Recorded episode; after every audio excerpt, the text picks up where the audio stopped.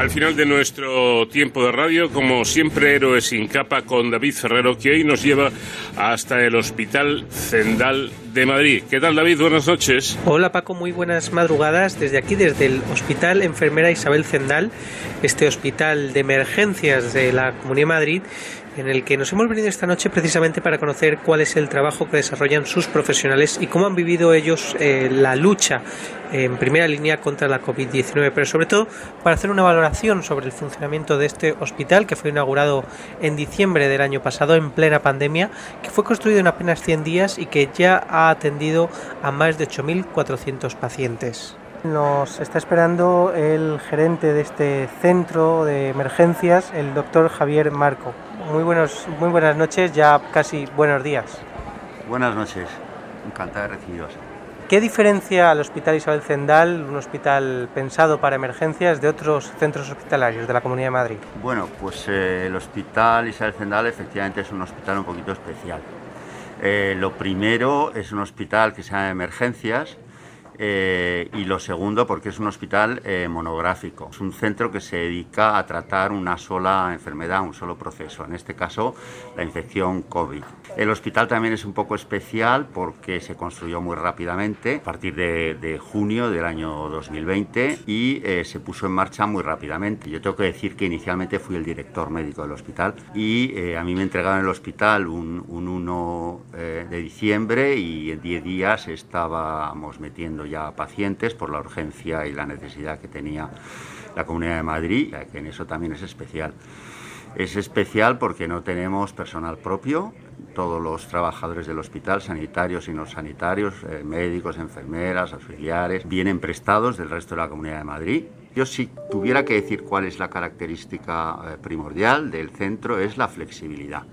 El hospital está hecho eh, en tres módulos muy grandes, de más de mil metros cuadrados. Cada módulo compara eh, con capacidad para albergar eh, más de 300 pacientes y tiene la capacidad de eh, crecer y menguar en función de las necesidades que tengamos. Esto es importante en un hospital que, que no tiene trabajadores propios. Nosotros tomamos prestados todos los trabajadores del resto de hospitales y debemos ser muy cuidadosos con cuántos trabajadores traemos al centro para permitir que el, el resto de hospitales ¿Cómo les miran los otros hospitales cuando reclaman ustedes a eso, a ese personal que, se va de esas unidades en las que están habitualmente para venir a hacer esta, esta labor en el Zendal? Bueno, yo creo que esto ha sido una historia de amor. Hay que tener que, en cuenta que nosotros cuando aparecemos, pues hay una pandemia en Madrid, los hospitales tienen problemas, tienen pruebas en los servicios de urgencias con estos pacientes y los pacientes eh, ocupan sitio eh, en las plantas, necesitan estar aislados, perturban el funcionamiento normal del hospital y nosotros pues tengo que decir que después de todo este tiempo estamos recibiendo eh, más del 40% de los pacientes contagiados de Madrid. Lo único que hacemos es ayudarles a ellos, traerlos aquí. Aquí llevamos ya tratando a los pacientes muchísimos meses y tratamos francamente bien a los pacientes. ¿Qué hemos aprendido dos años después de que la COVID-19 irrumpiera en nuestras vidas? Pues yo creo que hemos aprendido muchísimo. Hemos aprendido sobre la marcha. Nosotros, toda Europa y el resto del mundo, al principio dábamos una serie de de fármacos que ahora para nada se utiliza. Ahora hemos aprendido que esto se trata con muy poquitas cosas y el tratamiento fundamental de, la infección por COVID es el oxígeno. El oxígeno, medidas de apoyo, de soporte y un, abanico de fármacos bastante reducidos por ahora, aunque parece ser que en los próximos semanas o meses va a aparecer un fármaco de que directamente ataca el virus y que parece que puede cambiar muchísimo muchísimo las cosas. Yo creo que eso desde el punto de vista sanitario, pero lo que es más importante, yo creo que la población ha aprendido mucho de esto y hemos sido muy buenos en una cosa fundamental, que ha sido en la vacuna. Estamos en un altísimo porcentaje de, de la población española y madrileña vacunados y eso es fantástico. Y quería preguntarle, eh, una vez que superemos el COVID-19, que lo superaremos, ¿cuál será el futuro del Hospital Isabel Central? Bueno, lo superaremos, pero siempre que quedará un remanente. El hospital eh, tenemos previsto dejar eh, un pequeño contingente de camas para los casos que pueden quedar y que indudablemente llegarán cada año. Y, recuerdo lo que he dicho de la flexibilidad. El hospital tendrá siempre el potencial de aumentar su capacidad de cuidado para pacientes en épocas en que los casos puedan crecer Eh, por lo demás, el hospital es una, es una infraestructura envidiable, es un hospital más para la Comunidad de Madrid. Probablemente eh, cuando esto baje, pues vamos a, dar cabida a eh, pacientes y estructuras sanitarias de hospitales que estén en obras, aunque esto es un adelanto que, que tiene que confirmarse y muy posiblemente a, pacientes de poshospitalización. Muchísimas gracias por atendernos, doctor, como gerente del Hospital de Emergencias Enfermera Isabel Zendal y con su permiso vamos a iniciar nuestro periplo por el hospital para conocer la labor que realizan sus profesionales. Muchas gracias a ustedes, ha sido un placer, buenas noches. Después de hablar con el gerente del Hospital Enfermera Isabel Zendal, seguimos avanzando por los pasillos de este hospital y además de la unidad de cuidados intensivos, tenemos otras unidades que son muy importantes, la unidad de enfermería, la unidad como vamos a ver más adelante, de cuidados respiratorios intermedios, pero desde luego hay dos unidades que son fundamentales en un hospital como es este de la enfermera Isabel Zendal. Precisamente contamos aquí con los coordinadores que nos están esperando ya. Tenemos al doctor José López, eh, que es el coordinador de esta unidad de rehabilitación, y también a la doctora Ángela Trueba, que es la coordinadora de la unidad de hospitalización. Buenas noches y muchas gracias por recibirnos. Hola, ¿qué tal? Buenas noches, muchas gracias. Hola, buenas noches. Contándonos un poco a los oyentes en qué consiste esa unidad de eh, hospitalización. Pues somos los que recibimos al paciente, hacemos el seguimiento durante el ingreso y estamos pendientes de si mejoran proceder al alta y si empeoran pues ya derivarlos a la unidad de cuidados intermedios respiratorios y, de ahí si nos requieren o no pues a la, a la UCI. ¿Cuántos eh, pacientes tenéis ahora mismo en, en el hospital? ahora mismo en la unidad de hospitalización tenemos en torno a 90 pacientes, pero ya te digo que en las últimas semanas pues han aumentado mucho.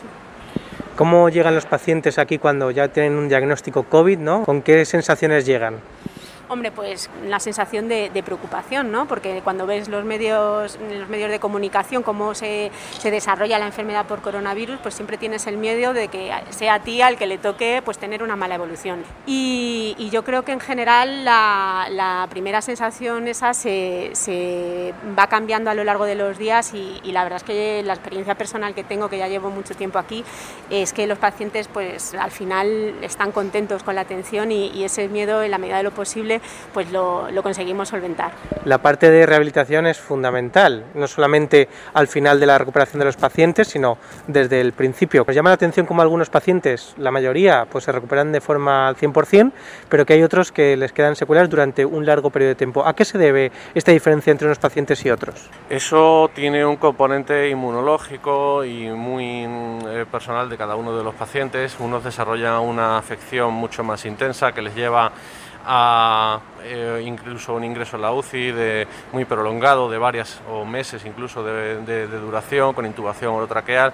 Desgraciadamente los compañeros de UCI tienen que usar una serie de fármacos que tienen sus beneficios, pero también tienen sus eh, efectos adversos Em, y eh, eso unido al encamamiento prolongado, la inmovilización, eh, la propia idiosincrasia de cada uno y, la reacción inmunológica, terminan condicionando unos cuadros eh, de afectación variables y en muchos casos intensos.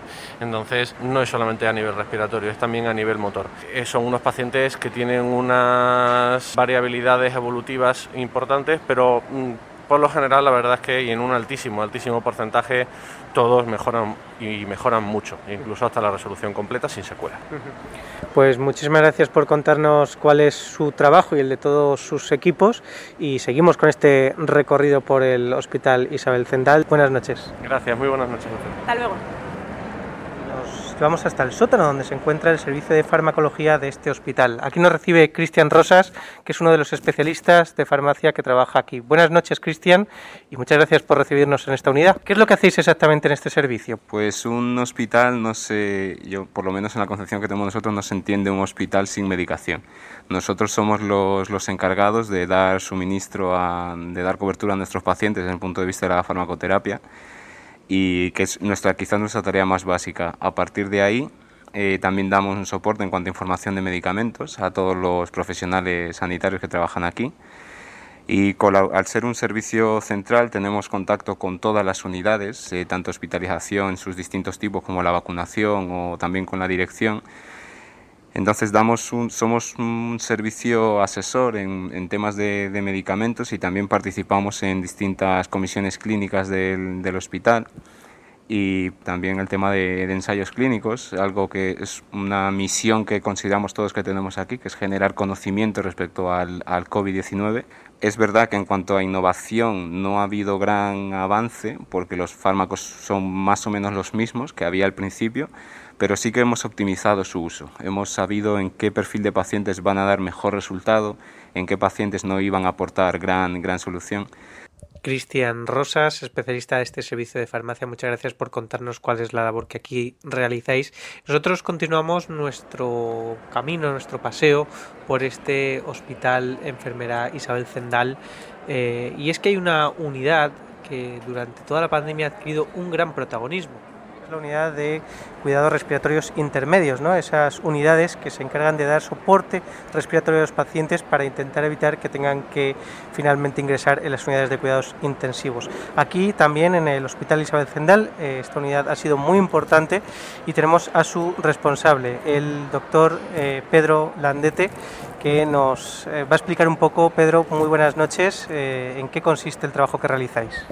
Hola, buenas noches. Pues tenemos como objetivo, eh, cuando un paciente requiere aumento de oxigenoterapia, eh, lo que hacemos es ingresar de manera precoz en estas unidades y poder darle un suplemento de oxígeno y además una presión respiratoria que lo que hace es que permite que los pulmones se abran y que podamos ventilar y oxigenar mejor el pulmón.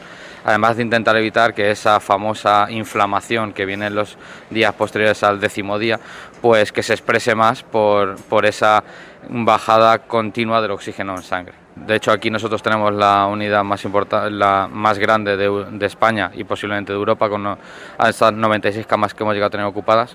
Y el objetivo es que el paciente no progrese en su enfermedad y no necesite, eh, para mantener una ventilación adecuada, la intubación y el ingreso en UCI. En nuestra unidad, que han pasado más de 1.500 pacientes, eh, tan solo el 24%, que son números bastante buenos, no han tenido que ingresar en la UCI. Como profesional, eh, ¿cuál es el mensaje que, le gustaría lanzar a la, sociedad? Si no estás vacunado, vacúnate. Hasta dentro de 14 días no estás inmunizado después de la vacuna. Eh, estar vacunado no te libra de poder contagiarte de la enfermedad y por favor hay que intentar juntarse lo menos posible y sobre todo, ojo, los test de antígenos en asintomáticos no valen casi de nada. Por lo tanto, hacer test de antígenos que se está poniendo muy de moda antes de las, de las ceremonias y reuniones está dando falsa sensación de seguridad y eso es peligroso.